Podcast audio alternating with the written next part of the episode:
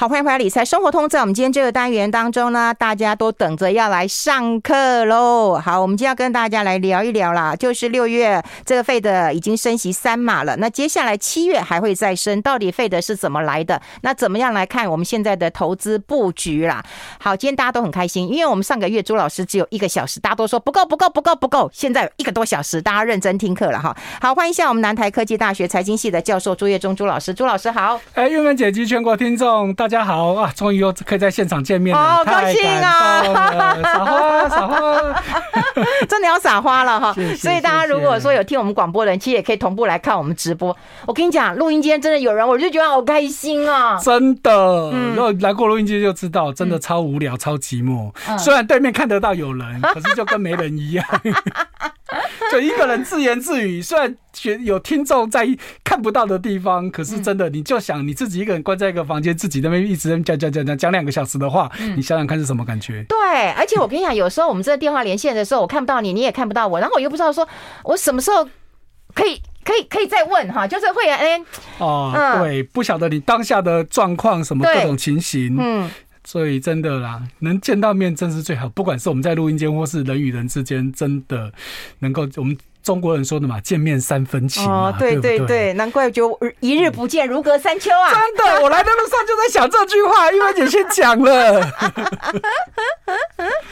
好，我们今天要跟大家真的来好好上上课啦。其实我刚才在跟朱老师讲，我说投资其实有点难呐。我觉得那个知识有点难，是非常难。对，那你知识跟常识都要有啦，不要透过一些商业的包装，你就误信了这个别人就觉得他很厉害，他很厉害。是真的，你尤其现在讯息这么混乱，然后。我们没有人敢说他说的一定是对的，嗯，可是至少你讲的任何事情要有凭有据，嗯，要有一些理论基础也好，或者是事实的根据也好嘛，嗯，而不是自己凭空想象出来的嘛，哈，譬如说像大家都在关心说，那现在到底市场状况是怎么样？嗯，当然是众说纷纭嘛，嗯，可是。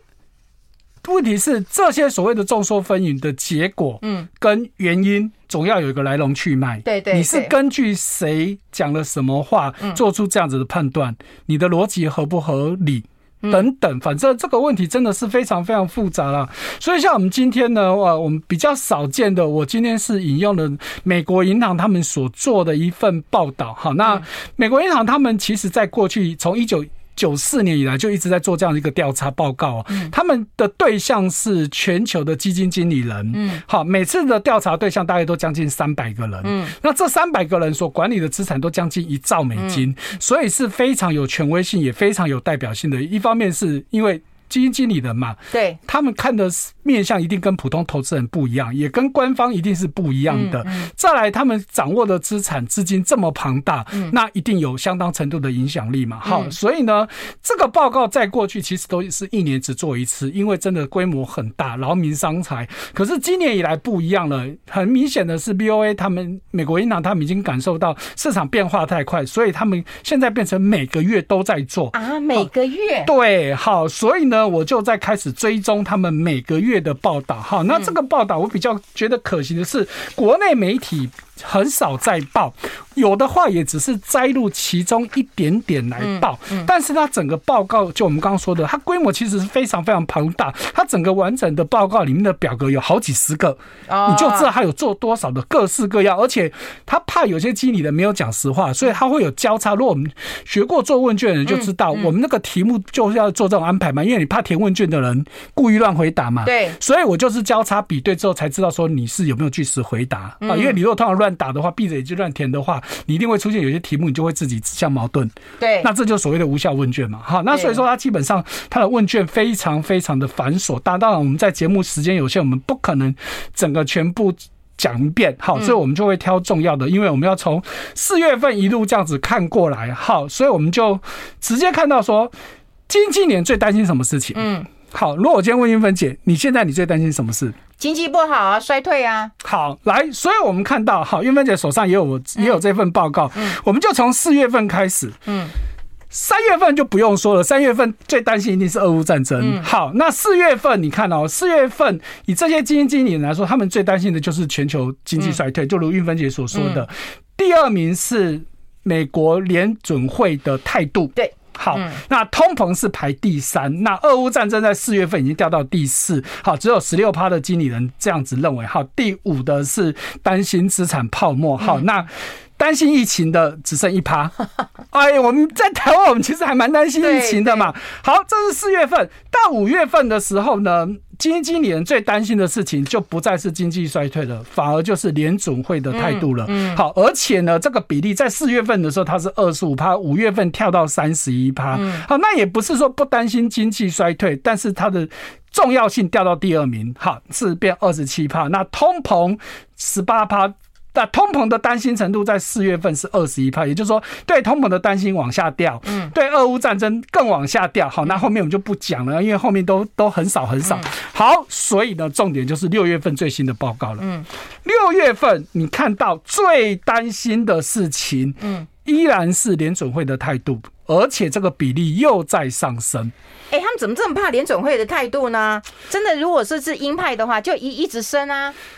对，玉芬姐说的好，如果是鹰派就一直升，对啊，那问题就不是啊。啊，问题他现在就是态度反反复复。嗯，你就想，我们就从三月份第一次升息以来，嗯、你看他一下子就跟你说我要升两码，一下子说要升三码，甚至现在跟你说我九月份以后可能甚至暂停升息或只升一码，有太多的变数在里面了。嗯，所以他反反复复，这其实反而是这个对于这些基金经理来说最担心的事情，因为我们常在讲嘛，投资不怕利空，最怕就是不确定。对，不确定。你如果今天铁了心告诉我，你就是一直这样子升，嗯，那。大家就知道哦，你就是这么做，那我就知道我该怎么应付了。嗯，所以你想哦，在五月份的时候，鲍尔是不是斩钉截铁跟你说，接下来我都是升两码两码？嗯，但是大家也看到了，结果六月份升三，升三码。对，好，那现在他又跟你说七月份要升三码，那七月份真的就升三码吗？不知道。对，这就是问题所在。所以他一直不确定是怎样啊，哪里有毛病啊？我们先休息一下，待会讨论。I like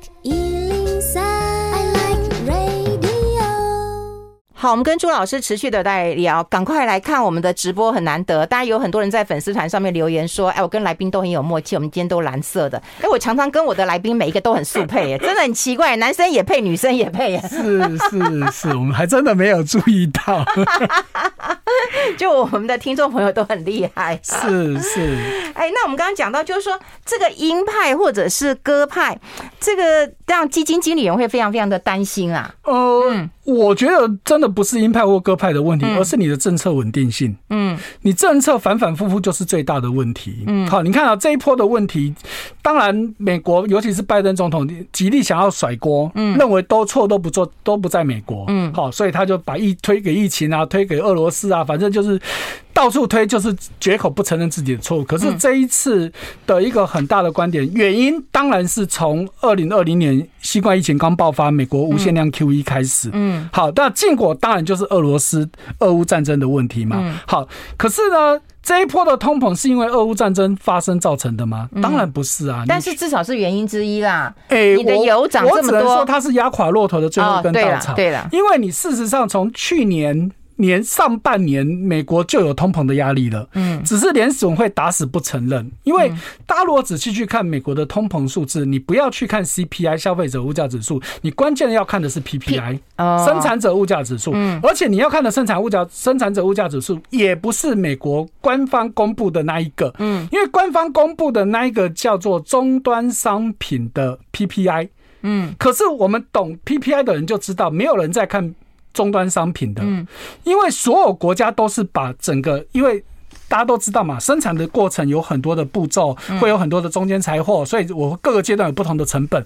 我对一个厂商来说，我是不是应该全部都算进去？嗯，所以大家看的，全世界所有国家公布的都是总和 PPI。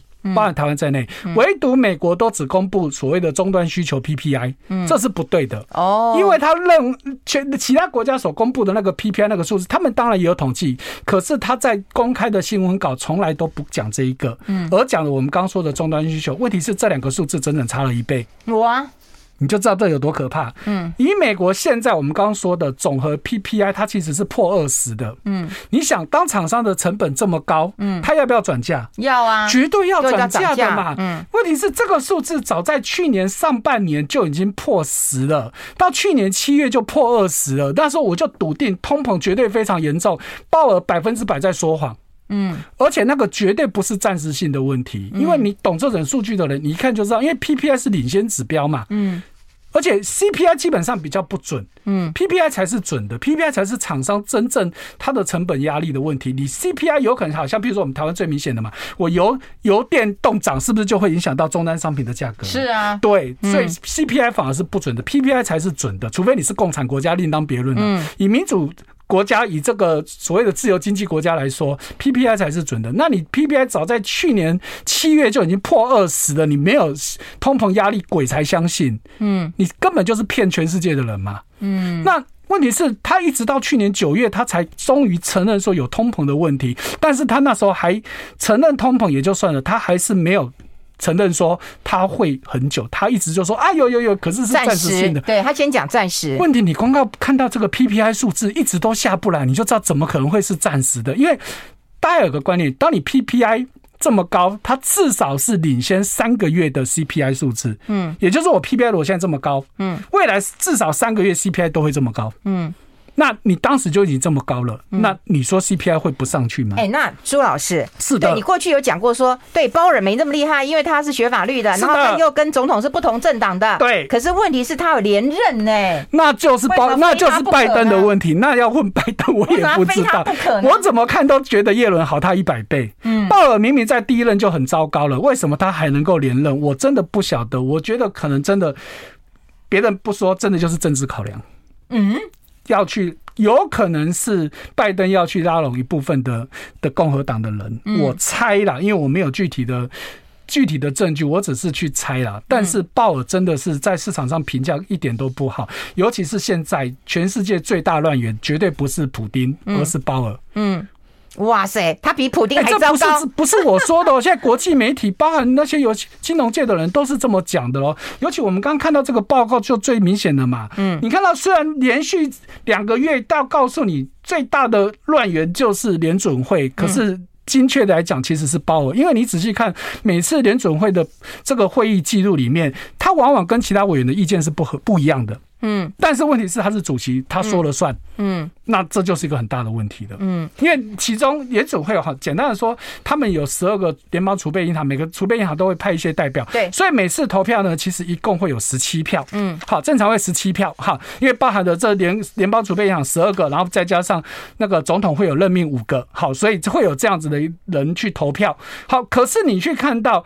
有很多人真的都是橡皮图章，尤其我们刚刚说的总统任命的嘛，嗯，总统任命的一定就是听上面说叫我做什么事情就就就是怎么样嘛，好，那可是你看到重点就是这十二个联邦储备银行的这些总裁，嗯，好，就是地方之霸，嗯，我们姑且这么讲，嗯，他们往往都是跟联准会的。态度是非常非常不一样的，所以这就是很大的问题嘛。所以回到最现实的，这些基金经理人他们的态度就最明显的嘛。他掌握了这么多资金，他的绩效对他来说就等于他的命了嘛。嗯，他绩效不好，什么都不用讲嘛。所以你可以看到。联对联准会的态度持续在往上飙，就在告诉你这件事情真的是很糟糕、很糟糕的事情。可是鲍尔如果说好，我们不管说啊，政党什么其他的考量好了，或者他忽略了通膨好了，是。可是我觉得他现在呃裹足不前的原因，是因为他根本无法判断美国会不会衰退。对，哎、欸，他不是不判断，他是抵死不承认。哦，他心里绝对有底。嗯，但是你看到就这两天刚结束的，他到国会的听证会里面所说的，嗯，还是被骂翻了嘛？你摆明就是说谎嘛。嗯。为什么你会觉得说美国经济没有问题呢？好，一样我们就看到，啊，一样在这个表里面来，我们看到这个预期会出现停滞性膨胀。好，我们之前在节目也讲过，停滞性膨胀这个真的是经济里面最大的问题，很可怕。告诉你经济不会成长，可是通膨却大增，现在就是这样子嘛。所以你看到这个报告，六月份最新的数字已经高达百分之八十三的人说这件事情跑不掉了。嗯，可是。鲍尔这两天怎么说的？他跟你说不会啊，会。他跟你说衰退的几率很低啊。嗯，那请问是基金经理人比较懂经济，还是你鲍尔比较懂经济？那个管钱的会比较懂哦。当然啦，所以你想嘛，这是一个大问题嘛。好，我们再对应看到另外一个类似的报告，对全世界经济的乐观程度，嗯，降到历史历史最低点。这个历史指的是一九九四年他们开始调查以来，嗯，负七十三。正的代表乐观，负的代表悲观，负七十三呢？你看这有悲观到什么？悲观到破底了。嗯，尤其哈，像玉芬姐手上也有这个报告。你看，历来这么多重大的事情，我们刚说一九九四年开始调查，所以是经过亚洲金融风暴，经经历了这个一九九八年俄罗斯公债违约，还有 LTMC 破产，两网网络泡沫化、金融海啸等等一堆的事情都没有现在悲观。嗯，那再对应到鲍尔讲的话，你说你要相信谁？嗯，别的不说，民众感受最直接嘛。嗯，现在请问还有谁对经济前景是乐观的？嗯，那问题是鲍尔讲的话，我觉得根本就不是，真的是讲难听点，就是昧着良心在讲话，很多都是官方语言，他没有公开讲对事实。我觉得就是官官方语言，你这样讲真的是一语 就是倒逼所有的一个呃问题。对，尤其是官话。官话大家听听就是了。哎，等到等一下，OK OK，我们又要休息一下。好，我们要先休息一下，好不好？我们两点钟的时候会持续跟大家来谈一谈，因为我们的表格今天其实还呃蛮多的，还有就是投资。我们先休息一下。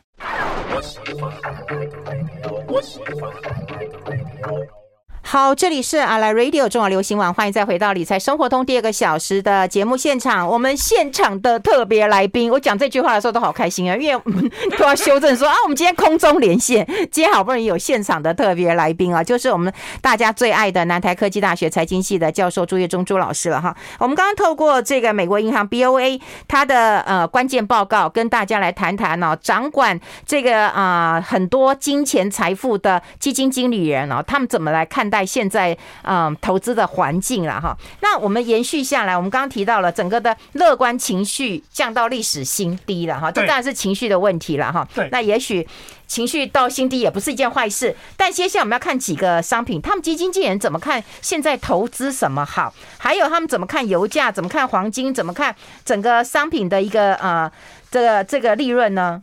好，我们先讲一个。其实这些经纪人也认为企业的获利会是二零零八年以来的新低哦。啊，好，所以那这是不是就是很具体的告诉你整个面向，告诉你怎么看都你看不到有乐观的地方？哎，为什么？是因为刚刚讲了停滞性的通膨吗？对，会卖不好。因为这件事情发生之后，那再加上有疫情的问题啊，俄乌战争，反正总有问题。嗯，再加上尤其是通膨非常严重，现在最大问题就是造成需求大幅减少。嗯，所以如果大家有看到最近一。的这个国际财经新闻的话，现在很多的企业不管是什么行业，从科技业好，尤其这两天新闻狂爆，三星手机五千万只库存卖不掉。对，这只是冰山一角，现在所有的行业都在库存，都出现库存问题，包含我们台湾的联发科也都有库存问题。嗯，所以这是一个非常严重。为什么有这么多库存？一个当然是之前的 overbooking。嗯。以之前是因为哇，怕疫情啊、封城啊什么，大家都订了一大堆订单，结果呢，哈，后来呢，没事了，这个货都到了，就发现整个需求衰退，嗯，那卖不掉。哎、欸，需求衰退是不是一个我一个预期心理啊？所以我就觉得以以后当然，当然，对不对？当然有人是现在进行式，有人他确实可能因为这样子问题，他已经在已经失业了。嗯，好，尤其是如果你看到这两天中国的新闻，中国一大堆的科技龙头，包含的腾讯、包含的阿里巴巴，都在大裁员。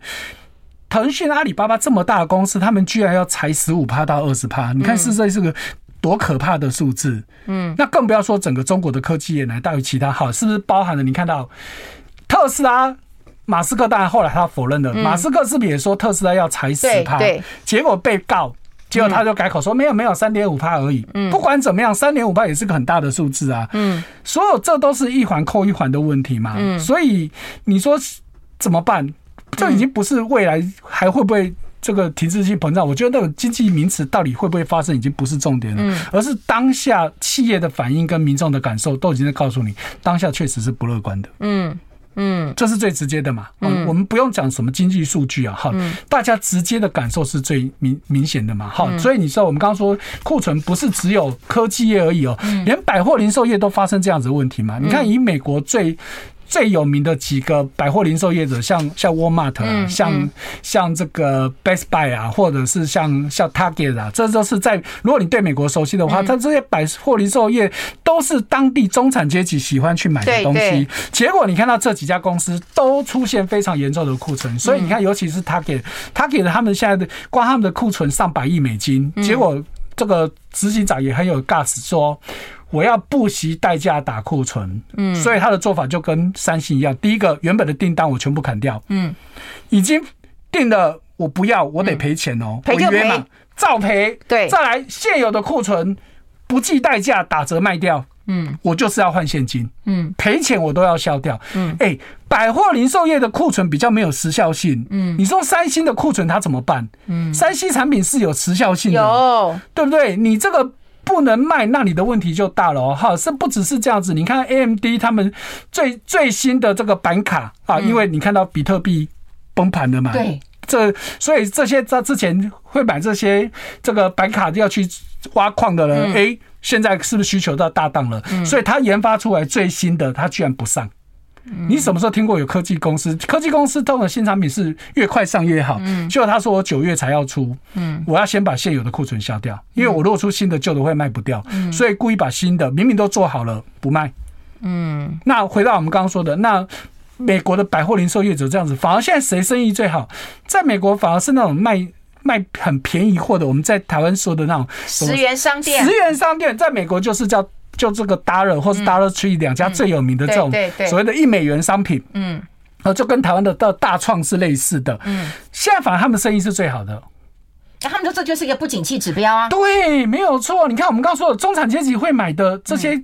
连锁店生意都变很差，反而是卖廉价品的生意变很好。但除此之外，还有一个指标，你看到那个美国的 Home Depot 家德宝，就跟我们台湾的这个特力屋是一样的，专门卖那种 DIY 工具的，现在也大发利市。嗯，什么问题？我以前有钱，东西坏掉我就换新的，再不然就叫人来修。现在没有坏了，我自己去买工具 DIY。这都是不景气的。你不用去看什么经济数据，大家日常生活上就已经感受到这种事情了。你更不要说，我们不需要透过这些报表。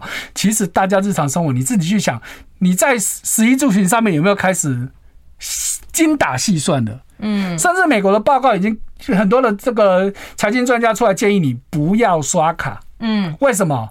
刷卡你会花钱没有感觉？嗯，叫你花现金。嗯，有多少现金花多少现金，你不要刷卡，嗯，这都是问题嘛。好，所以呢，讲的很悲观，投资人一定想说，那我现在就现金为王吧？那你就错了。嗯，为什么现在不能现金为王？嗯，通膨这么严重嘛？对呀，通膨美国百分之八点六，可是美国现在利率是一趴，哎，表示什么意思？你钱放在那里不动，你都还要赔掉七点六趴的意思。只当然不是金额，是它的价值。通膨百分之八点六的意思就是，你如果现在是一百块钱，嗯，值一百块钱的东西，一年以后它会变成一百零八块点六。对。可是你原本一百块钱的东西，你有一百块钱，你现在可以去买一百块钱的东西。对。你不买，你把它存在银行里，你明年买买不起了，对，一百零八点六了。对，你的钱本利值就变成一百零一块，可是东西变成一百零八点六。嗯。你。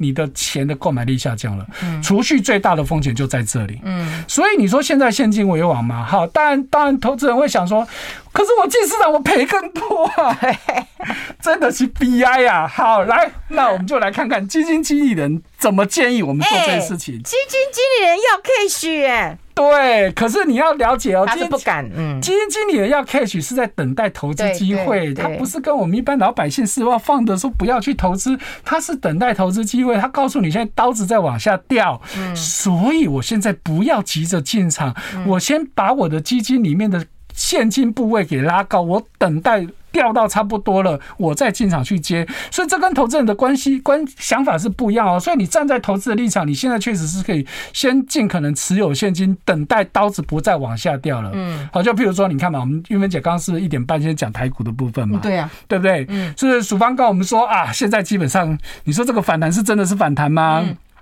大家都会担心嘛，到底会跌到哪里不知道嘛。虽然今天看起来有暂时反弹，但是绝大部分还是会对市场担心，所以。现金为王，嗯，可是不是叫你拿去储蓄，嗯，千万这时候不适合做储蓄，嗯，你钱真的会越存越少，而是你要找到适当的时机，找到适当的商品。好，当然什么是适当的商品？第一个，他告诉你原物料，嗯，第二个健康照护，嗯，第三个 REITs，第四个能源股，第五个。必需品，第六个银行股，第七个保险股，第八个美元。好，以上是告诉你你可以去投资的部分。对，来，我们速度有点快，我们再念过去。好，那当然这之后都可以把这些报表全部都抛到网络上去了。第一个告诉你现金比例是最高的，第二个是原物料，嗯、第三个是健康护理，第四个 REITs 好，就是不动产证券化基金，第五个能源股，第六个必需品，嗯，第七个银行，第八个保险，再来是美元，嗯，好。这是建议你要买的，可是建议你要卖的这些，我跟你讲，这些大部分都没有，但是下面他说不要的，大部分都有。啊，这就是 BI 啊！好，来第一个告诉你债券，对，好，越往下是越不要的哦，嗯，或者是你越要去做空的，哈，所以债券第一个，第二个告诉你美股不要买，嗯，第二个、第三个非必需品，第四个新兴市场，新兴市场股，第五个。欧股，第六个科技股，第七个告诉你连股票都不要买，连 equity 都不要买。哎，股票是比例最高的，告诉你连股票都不要买。哎，债券也不要买，股票也不要买。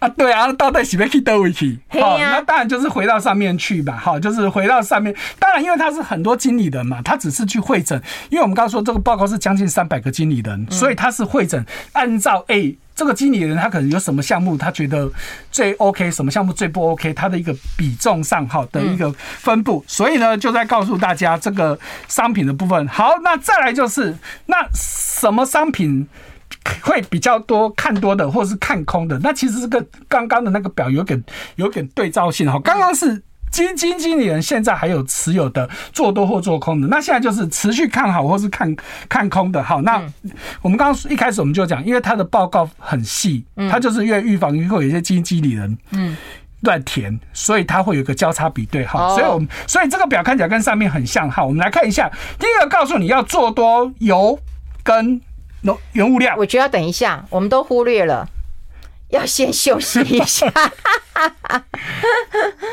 I like Ealing I like rain. 好，我们持续跟朱老师来呃谈到了，就是说这些基金经理们怎么来看多他们目前投资的商品了。现在看到的是他们看多的是原油跟大宗物资。对，好，那这个当然就跟前面是有一致的了哈。嗯再来告诉你看多美元哈，这个跟前面也有一致啊哈。嗯。可是再来呢，他们认为要做空美国公债哈，这也是有一致。嗯。但是在这个，那这个前面根本没有提到的，做空中国股票。嗯。这就比较有问题了哈，我个人其实不太认同啊哈。昨天智原来就是在谈中国市场嘛，是不是？对。那其实因为这个报告应该是在六月初做的，嗯好，它完成的时间应该是在六月十二号左右。好，那可是中国市场其实到目前为止，大概是整个六月份里面全世界排名前几名好表现的，因为整个六月份大家都知道，嗯，大家不但跌，基本上跌幅都是十趴起跳的嘛。对对。但是全世界在六月份还有极少数市场会上涨的。第一个是谁？英文姐，你猜？就我们刚刚有讲俄罗斯啊，对，俄罗斯的卢布也涨得很可怕。没错，已经涨到哎，真的很，真的非常非常讽刺。很讽刺的是，俄罗斯。政府已经开始担心卢布太强了，嗯，所以他们要现在出来要踩刹车了。你你曾几何时你就觉得怎么会有这样的事情？好，俄罗斯我们就不谈了，因为现在台湾也买不到俄罗斯的商品了。好，第二好的就是中国，嗯，好，那当然中国好的原因是因为之前真的太差了，尤其是之前三四月封城，大家也都知道，而五月份陆陆解陆续解封之后呢，诶。所有市场开始反弹，我猜这些基金经理人可能是觉得这个反弹可能是暂时性的，但是我必须要讲的是，因为十月份中国要召开二十大人民代表大会，这在过去的经验，在这个会之前，通常中国股市会涨，这是从政治面来看，从现实面来看，大家如果有注意中国新闻哦，哈，当你看到李克强在。公开媒体露脸的的时间比习近平还要多的时候，你就知道他们在做什么事情了。哎呦，一定就是经济问题出了问题。对对对。所以呢，因为李克强是懂的。对，李克强是懂经济的哈。那所以呢，他就有很多的救市政策哈。一拖拉股我们就不去讲，所以这个确实对市场都会有帮助。那。尤其是这一波中国的科技股跌得非常惨，就从去年哈的这个滴滴出行的事情一一路下来，很多科技股，所以呢，就在四月份还是五月份的时候，这个李克强也去找了这些大佬们，好，就是这些企业大佬们，哎，全部来开会说好，你们现在到底要怎么样，要帮你解决什么问题？所以开始对很多科技也有很多的补助，所以中国这一波科技也慢慢在上去了。嗯，所以种种因素，我会觉得。入股接下来可能相对有机会了。好，就提供大家。哎，所以你觉得有机会啊？对，我也是这样认为。然后我觉得智智源有点保守。是，然后当然我们没有人敢说谁一定对啊，对，不一定对，但就是可以参参考一下了哈。嗯，来再来做多，告诉你，好，再来是做多 ESG，嗯，好，然后做多啊，不能说做多，好，多持有现金，然后还有一个也是很夸张的，叫做叫你持有比特币。哎，对耶，这已经崩死了啊。还是一样的问题，就我们刚刚说的，因为他做的时间点可能是六月初嘛，可是加加密货币崩盘是近一两个礼拜的事，嗯，而且真的是一路狂跌哈。那当然有人觉得也许会止跌反弹嘛，我也认为它不会一路到底啦，但是谈了以后有可能只是逃命坡而已，嗯，好，那所以说这是这个这些经理人的报告，我们就看看了。好，那再来也是类似的报告，我们就很快看一下，告诉你今年到底做什么东西最好，不出意外的就是。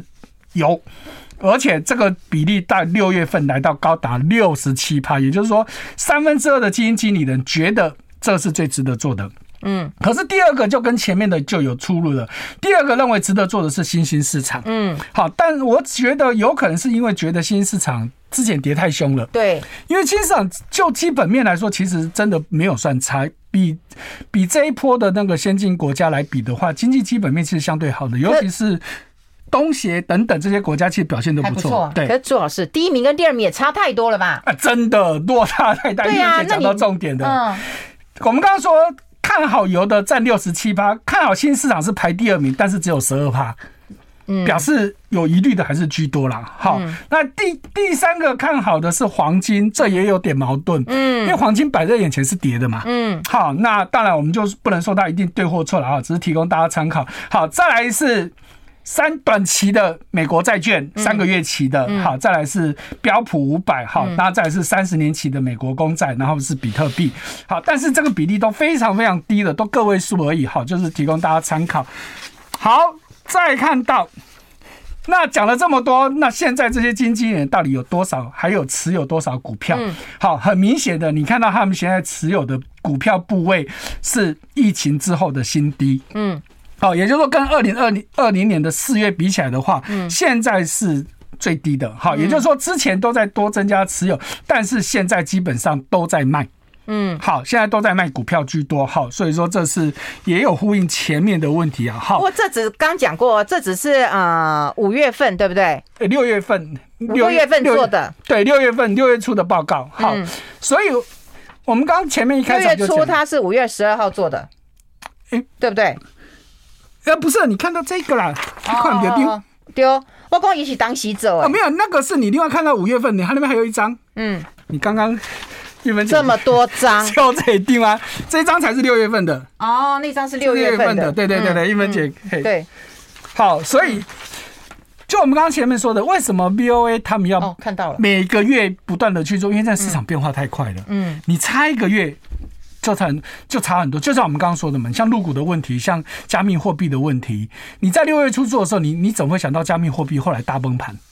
嗯，真的万万想不到嘛。嗯，所以很明显的，如果七月份报告再出来，我猜应该跟六月份有很多地方又会不一样了。对，好，所以说这是我们提醒大家的。嗯，好，那所以呢，再来就提到说，那 BOA 他们其实有建议说，那在这个时期你应该怎么办？嗯，好，第一个，他这是否一般人了啦？呃，对对对对对对，就是他们的投资建议哈，这不是我讲的，也都是他们报告里面的哈。告诉你就是不要乱花钱，嗯，好。第二个告诉你要有预算，好。第三个叫你买东西要多比价，嗯，那看有什么有打折有优惠的话，多注意一下。我看到这个我也觉得蛮好笑的，经纪人叫你这么做，哎，好，这你就知道市场已经坏到这种程度了。好，在第四点告诉你你要留紧急预备金，嗯。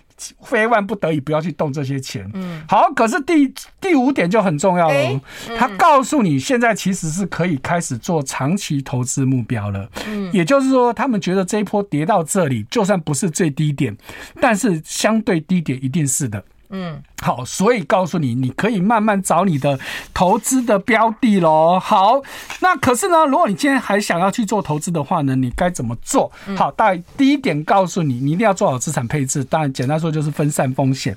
第二点告诉你，你要去杠杆，好，保留比较多的现金，就是不要一次就 all in 进去，一定要分批进场，这很重要。好，这期我们在节目中常常都在讲。好，第三个。你要把你的获利预期调低。以前你可能十趴二十趴你要获利了结，现在告诉你可能要下降五趴五趴甚至三趴，你有赚到就要赶快跑了。好，第四个就是你要调低评价，也就是说你对于某间企业，你以前觉得它很好很好，可是你现在可能要打折来看它了。好，就比如说大家最想讲台积电啊，所以台积电就是一个很大的问题嘛。你说它不好吗？没有，但是你真的比方说本益比啊或者什么的，你可能要稍微再把它调降一点。好，我们要先休息一下，我们要进一下广告，待会再聊。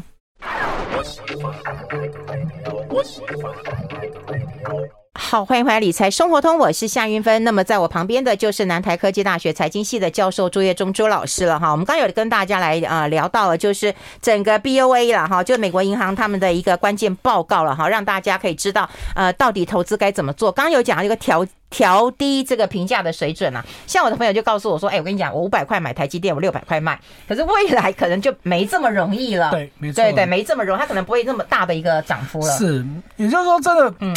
好企业它还是好企业，嗯，可是好企业是一回事，你投资会不会赚钱又是另外一回事，嗯，这是一个很现实的问题。当下就这样子嘛，你就就算你是是，你本身自己再好，你还是会被大环境给拖累嘛，嗯，台积电就是这样子的例子嘛。你看它明明它的财报其实都告诉你，我业绩还在成长啊，对，我也没有因此赚比较少钱啊，可是摆在眼前，它股价就跌给你看嘛，嗯。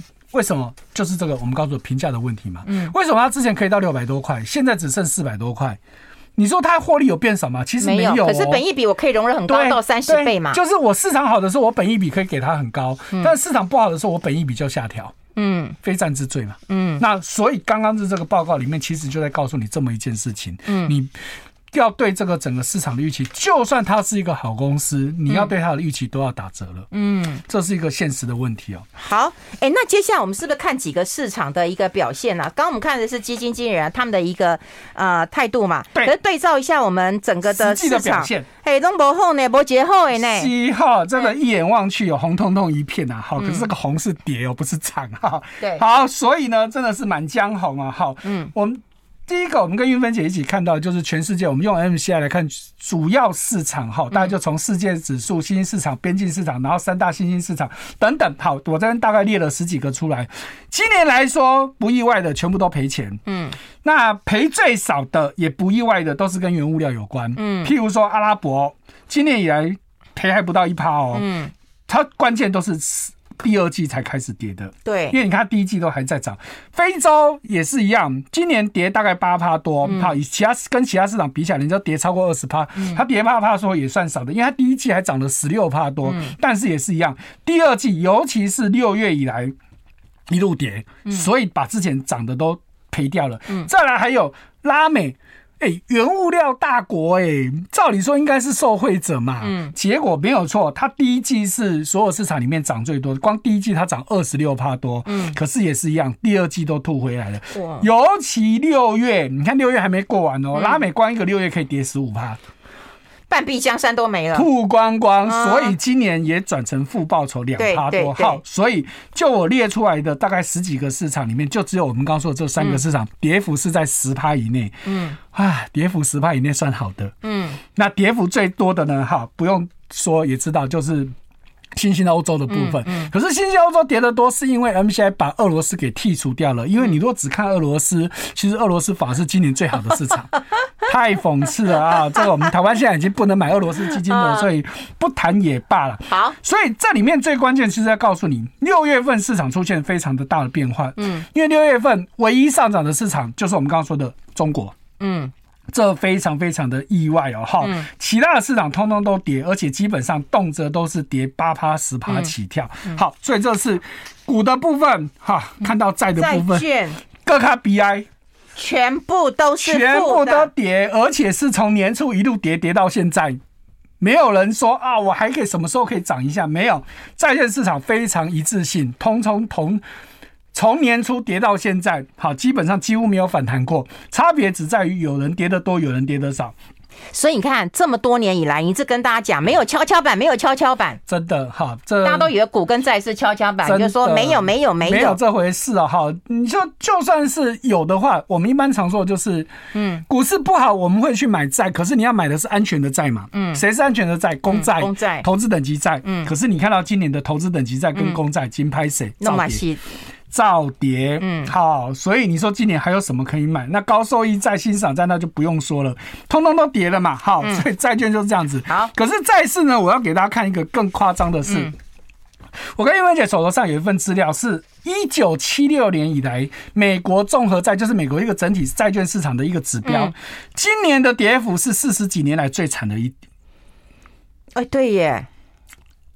已经，我我这边表示到六月二十二号，以这个指数来说，彭博的美国综合债指数已经跌掉十一帕多。一九七六年到现在有四十六年的时间哦，今年不算的话，在过去只出现四年是负报酬。嗯，可是再怎么样跌，最惨的一九九四年，因为那一年是墨西哥披索危机，就是那年墨西哥公债违约。嗯。那一年，它也不过只跌跌了二点九二趴，嗯，就是在今年以前，我们为什么都觉得债券安全？看这个指标表就最清楚了嘛，嗯，它就只有这一年跌，也不过才跌两趴多，不到三趴，嗯，可是今年半年还没过完，已经跌十一趴了，嗯，把过去那四年跌的全部加起来，都还没有今年上半年跌的多，嗯，好，那一个问题，为什么会跌？嗯，好，我问问云芬姐，你觉得今年债券为什么会跌，跌这么惨？嗯，不知道啊。大家都在讲嘛，是不是升息对债券？升息对对，公债不好。好，那你觉得现在升息多还是一九八零年升息多？大一九八零的时候。好，那请玉文姐，你看一九八零年涨还是跌？哎，还是涨啊！不止涨，还涨很多，还大涨。好，那第二个，大家是不是觉得通膨也对债券不利？对。那现在通膨严重还是一九八零年通严重？大了一九八零年代，一九八零年还是涨啊。嗯，哎，所以你说债券跌是因为升息吗？因为通膨吗？嗯，我们就不只在一九八零年嘛。你看到零三年到零六年，是不是那时候美国也是有一波大升息？嗯，那一波是从一趴升到五点二五，有有，是不是也都比现在还高？嗯，请韵芬姐再看零三到零六涨，连涨还是跌？涨，还是涨嘛？所以你怎么还会讲说升息对债券是不利的呢？是不是几波？甚至我们一一五年到一八年也有一波的小小的升息，也还是涨啊。那显然是升息不是已经造造成债券，那不然是什么原因？好，现在是还要再做一件事情，叫做缩表。哦，好，缩表什么意思？是就是。我 QE 的时候是都在买债嘛？对，所以我买联总会买了太多的债，我现在要把它怎样反反手丢到市场上去？嗯，我反手卖出来，所以呢，我缩表基本上简单说就是联总会在开始卖这些债了。它卖当然会造成市场不好，嗯，可是这次缩表是历史上第一次吗？当然不是啊。对，上一次缩表也有说过啊。上次是什么时候？二零一七年十月开始缩表，到二零二零年新冠疫情爆发之前，这两年多的时间也在缩表。请问玉芬姐？这段时间再涨还是跌？也没有涨啊，也是涨，对不对？所以你看了嘛？那我知道了，这次缩表比较快，之前没那么快，是这样子吗？也也没有，那也没有，那我讲不出原因，我们先休息一下。I like 好，我们持续跟朱老师把我们今天要谈的问题谈完好了，因为我们本来是要接扣印的啦，可是我想说把它谈完整好了，好不好？大家忍耐一下，我们把它听听完哈。那我们刚刚其实刚刚已经解答了，就是说通膨也不是，缩表也不是会造成债券大跌的原因，那到底是什么原因？好，我们刚刚说会造。大家觉得会造成债券下的原因有三个，一个升一个升息，一个通膨，一个缩表嘛。嗯。可是我们刚刚说的几个过去曾经有这些事情的时段，债券都是照涨的。那今年为什么跌？因为过去没有这三件事情同时发生。嗯。今年告诉你又通膨又又升息又缩表。嗯。可是过去那些时间都只发生其中一样到两样。嗯。我觉得关键在在这里。嗯。要不然你说现在升息？没有八零年代严重，嗯，没有八零年代多，再怎么升也不可能有八零年代多嘛。八零年代那时候升到二十几趴，你这是不可能嘛，嗯，不要说二十几趴，就是连当年的这个零三年到零六年那天五那波到五点二五，这一波都不可能那么高嘛，嗯，所以我觉得关键在这里哈。所以债券市场当然很大一个，除了刚刚我们说的三件事情同时发生之外。过度恐慌也有可能。对了，过度过度恐慌，因为其实没有那么糟糕了。好，再来，我们还有看到一个很也也是蛮有趣的，我们就是看到标普的产业指数。我们标普的指数大家都在看，可是比较少看到标普的十一个最重要的产业。嗯，好，所以你看到这个表，其实跟我们刚刚看的 MSCI 表有异曲同工的概念。看，基本上。你这样子一眼望去，到今年到目前为止全部都跌的。对，可是你仔细去看到能源哈，我们能源其实到今年以来还有上涨，嗯，还有涨三十二趴，嗯，好，可是一样，第二第二季的，尤其是六月以来，它大跌了十几趴了。天哪！所以你看到它第一季涨很多，第二季一开始都有在涨，可是五六月以后开始跌。所以你如果只看到今年，它是标普的十一个产业里指数里面唯一上涨的。六月的账通通算给鲍尔啦。你刚刚要讲就是算他，真的是可以这么说，真的是可以这么说了哈。嗯，相较之下，还有一个，请英文姐带我们看到的原物料。原物料如果从数字来看，到时候你。都在涨嘛，是不是？尤其农产品在涨，可是你看到原物料，事实上其实从年初以来一直都在跌。因为什么？我们刚刚说的这些原物料的公司，你说它好不好？好，但是大环境好不好？不好，被大环境拖累的，这就是一个大的问题。那金融股也是啊，我们过去都跟你说哇，升息的时候对金融股好嘛，可是你看到今年金融股一样疲累的。因为金融股、金融业很大一块是在做投资嘛，嗯，投资市场不好，你说金融股怎么会好？嗯，升息这件因素确实对金融股是好的，对金融业是好的，嗯，可是投资面不好，你叫它怎么好得起来？嗯，所以这是一个很大的问题。再来还有看到一个叫做公用事业哦，公用事业通常都是一个所谓的这个比较防御型的，对对对。当都跟你说市场不好的时候，我们就去买公用事业嘛，对啊，水啊电啊，结果照样一累累哇，尤其六月跌十趴。对，而且还是这这十一大产业指数里面算跌得多的，所以你说现在投资真的有太多已经是打破你过去的观念想法了。你没有看数字以前，你还在照着过去的刻板印象，你真的会判断错误。嗯，因为市场已经不是如你想象的这样子的问题。好，所以你要去实际验证这个数字啊。好，所以呢，我们看到好，那如果我们今天真的要去投资，好。听众朋友应该还有印象，我们刚刚跟你说，今年最好的投资是能源。能源好，那我们要直接去投资能源，在台湾的话，不外乎两种方法，一个就是买 ETF，一个就买基金嘛。嗯。好，我们国内有两档是锁定那个油价的 ETF，好，一个就是元大的，一个是接口的，哈，那一个是锁定纽约油价，一个是锁布兰特油价，但基本上涨势是一样的啦，哈，所以。今年如果你直接去买连接油的 ETF 是涨最多的，嗯，可是你去买能源基金也 OK，但是很明显涨幅就有落差了。好，就我们手头上统计到六月二十二号的资料，元大的。原油 ETF 今年涨五十四帕多，能源基金里面涨最多的是三十四帕，我这个都换算成台币了哈。如果用原币，其实会会更高一些哈。好，来再来再来，也都还有三十几帕。你看到问题是哇，一差差二十帕，哎，差这么多，嗯，还是我们刚刚说的问题嘛，被大环境给拖累的嘛。你说油公司有没有赚钱？当然都赚钱，赚翻了啊。可是实际上的表现没有我们预期的好。你不能说它不好了，因为涨二三十趴，在今年已经是下下架了嘛。可是跟你真的去买油的 ETF，因为买油的 ETF 它是直接锁定油价，它不是透过股票，嗯，所以它受到市场干扰相对是少。嗯，可是一样的，你看到近一个月。照样都在跌，嗯，油价也在回档。好，我这个还才统计到二十二号，以今天最新的油价，纽约油价已经快要跌破一百块了。嗯嗯嗯，这一波我们就不要说三月七号的最高点，就以今六月份以来的最高价是，以纽约价是一百二十三块。今天早上来上节目前，我看的时候是一百零一。嗯，哎，这样只是跌两成呢。我还有真的耶。对，所以你说油还能够维持多久？我嗯嗯，这我也不敢讲哈。尤其大家看到拜登一直想尽各种办法要把油价压下来嘛，真的是连现在连老脸都拉下来了，要要去拜访中东了哈。所以美国人也炸锅啦。对，所以油价这么贵，他们都说不开车了。对，所以这样子的情况之下啊，拜登已经。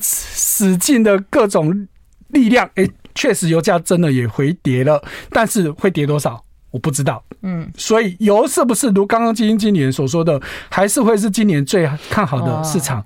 我觉得是一个问号。我个人是觉得它应该还是在波段震荡啊。嗯，就是回档可能就像现在嘛。嗯，可是呢，我会觉得它不会一直跌。嗯，因为我个人觉得拜登的。没有把油的涨价的真正原因给搞清楚，因为大家看到，其实我们今年以来的最高油价是落在三月七号之后，其实没有创新高，但是美国的汽油价格、柴油价格却一直创新高。嗯，这显然就有问题嘛。嗯，你大家都觉得，哎，汽油的的原料当然就是原油嘛。可是原油价格并没有持续涨，你为什么汽油可以一直创新高？嗯那。关键显然就不是在油的问题，是你美国自己本身成本的问题。嗯，好，那所以拜登之前不是去骂那些油商说，哇，你赚的比上帝还多。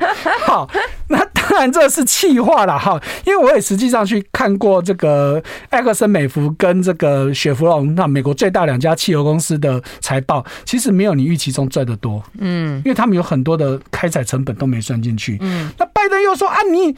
你埃克森美孚，你有九千张执照可以去钻探开采的许可证，你为什么不去钻探？嗯，哎、欸，钻探那个要花很多成本的、欸，哎，啊，如果我钻探成本发下去，结果后来需求减少了，我的撩戏。对啊，好，我们先休息一下，进一下广告。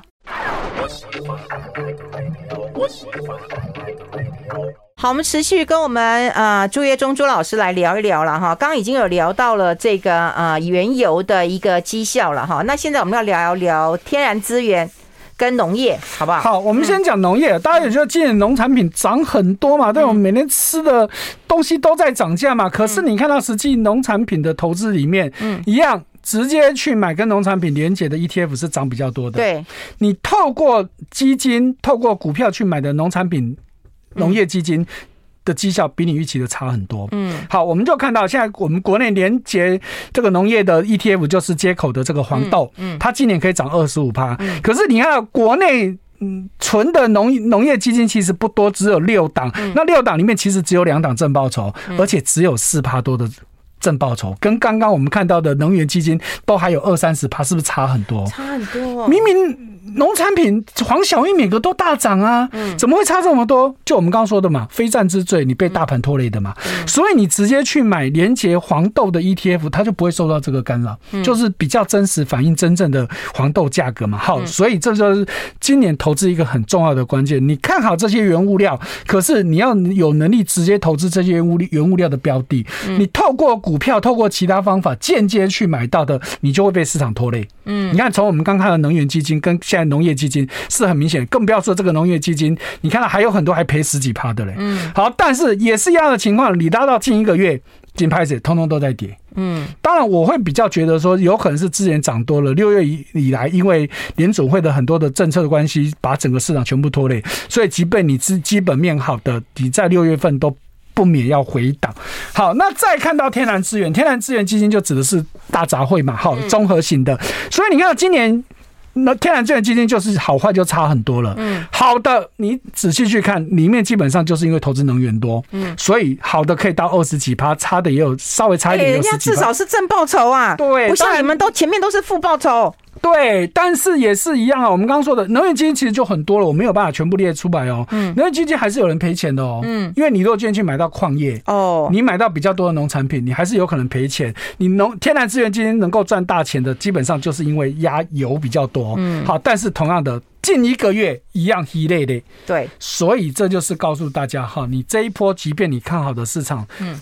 短线其实都还是有一些可能就是获利回吐的卖压，尤其再加上联准会最近很多动作，可能会暂时休息一下。那接下来会不会持续再涨？我觉得七月底的联准会的会议就非常非常关键了。除此之外啊，现在这全世界什么经济数据都不用看了，也看不到什么好数字的了。好，基本上就是注意看到鲍尔又讲什么话了。哈，因为现在他对全世界是最有影响力的哈。但是现在鲍尔遇到一个比较大问题，他说坏市场一定跌，可是说好他人家也不相信。嗯，今天我够够难玩呢。哎呦，你这么讨厌他？哎、欸，那我问你啊，如果说现在我们自己要做一个中长期的布局啊，你刚刚也讲过了，BOA 他也讲说你要做一个长期布局，是的，是的，是 OK 的。可是哪哪哪哪一些可以留意啊？像现在市场看到的消息，其实都还什么抗通膨非常重要，特别股基金啊，哈。啊，我会觉得说，其实哦，你你。看你说特别股那个太难的了，因为特别股通常是 case by case，你要一个一个去分析。我相信绝大部分的投资人都没有这个能力。我觉得特别股是完全不需要考量。但是你说抗通膨理论上是好，很拍谁哦，在台湾其实很少这种标的。嗯，而且实际上我刚刚查了一下，利用休息时间查了一下，台湾目前的抗通膨基金其实还是跌的，它只是跌比较少啊，跌个位数，它没有因此上涨。好，所以今年。还有什么东西可以买？其实就是我们刚刚看到的 BOA 的报告里面，其实告诉你，基本上我会觉得油价跟原物料，嗯，现在我会觉得只是涨多回跌而已，它不是真的开始要要下滑了。我觉得这基本上在俄乌战争结束以前，嗯，我会觉得原物料基本上大概都会维持在一定的水准，要再创新高当然也难，但是你说要一路就开始回档，除非俄乌战争结束。对，可是他们说现在其实不会结束，变成像这个游击游击战一样了。我觉得俄乌战争真的是从单元剧演到变长寿剧，就此恨绵绵无绝期了。对，所以真的就就这样情况之下，那原物料当然就会有一个支撑。嗯、可是原物料又有一个另外一个变数，就是如果真的大家确定经济衰退的话，嗯、那原物料会下来。哦，好，那除此之外，当然持续看好的当然就是美元。好，因为美国还要升息，而且要升很多嘛，所以美元绝对会有支撑呐。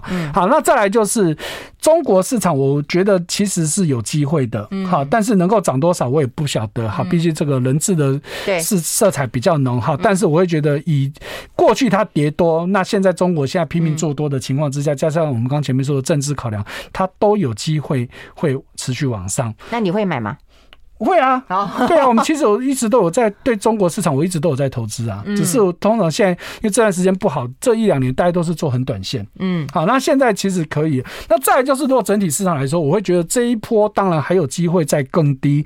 但是就如我们前面说的，现在确实也是一个长线布局的。好，大家就可以开始择优。尤其你说科技股跌这么多，但是基本面其实没有受影响。我会觉得像科技股都可以分批慢慢低接，注意到分批，而且要分。分很多批，那你是会低接是美国的科技呢，还是？哦，我会觉得当然美国科技还是优先啊。当然，你对美国科技不熟悉的话，台湾的科技很多哎，美国科技当然当然对，因为这这一波你看到纳斯达克也好，费半也好，跌幅都超过三成以上，我会觉得都超跌的啦。他们没有那么糟糕啦，你怎么会跌成这个样子呢？我觉得。恐慌心理造成绝大的因素啊，好，但是跌就是事实嘛，而且也真的还有可能续跌，好，但是就我刚刚说的，你就翻批慢慢接，绝对不能快。啊，如果不知道怎么接，那就定期定额，那是绝对可以的。嗯，台股你会接吗？会啊，我台股一直都有在做。嗯，好，这一波我台股也是持续定期定额。嗯，你是做台股基金还是台股 ETF？我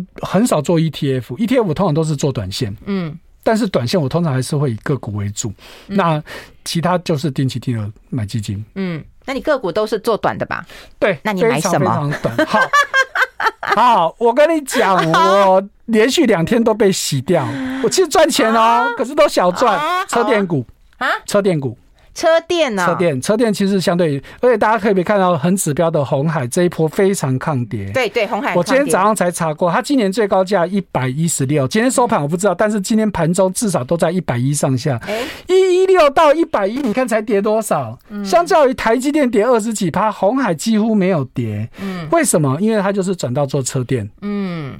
嗯，好，因为他做车电还算蛮成功的，对，所以像这几天市场跌这么惨的时候，车电也相对抗跌，有有。好，所以我会觉得车电是短线可以可以操作的一个部部分啊，好，但是也是一样，不免市场波动很大。我通常我的做法就是跌，尤其大跌我就进场去买，嗯，强反弹上去我赚就出，可是我都没赚到大钱。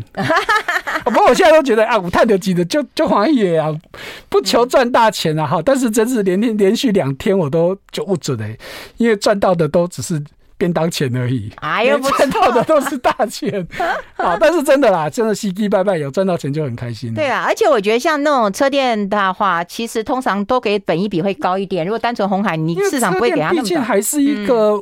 未来很有前景，而且是现在进行式嘛，不像你说有人在讲低轨卫星，我觉得也许是前景，可是那个还看不到的，我们就先不去谈嘛。那至少电动车这些其实都是现在进行式嘛，而且世界各大车厂都跟你说，我预计在多多久多久以内，我就要全部都电。油车都停产，改电动车的，那这是必然的。哦，好，今天非常谢谢我们的好朋友，今天愿意进来我们节目，跟我们情谊相挺啊！谢谢我们南台科技大学财经系的教授朱老师，谢谢，拜拜。拜拜。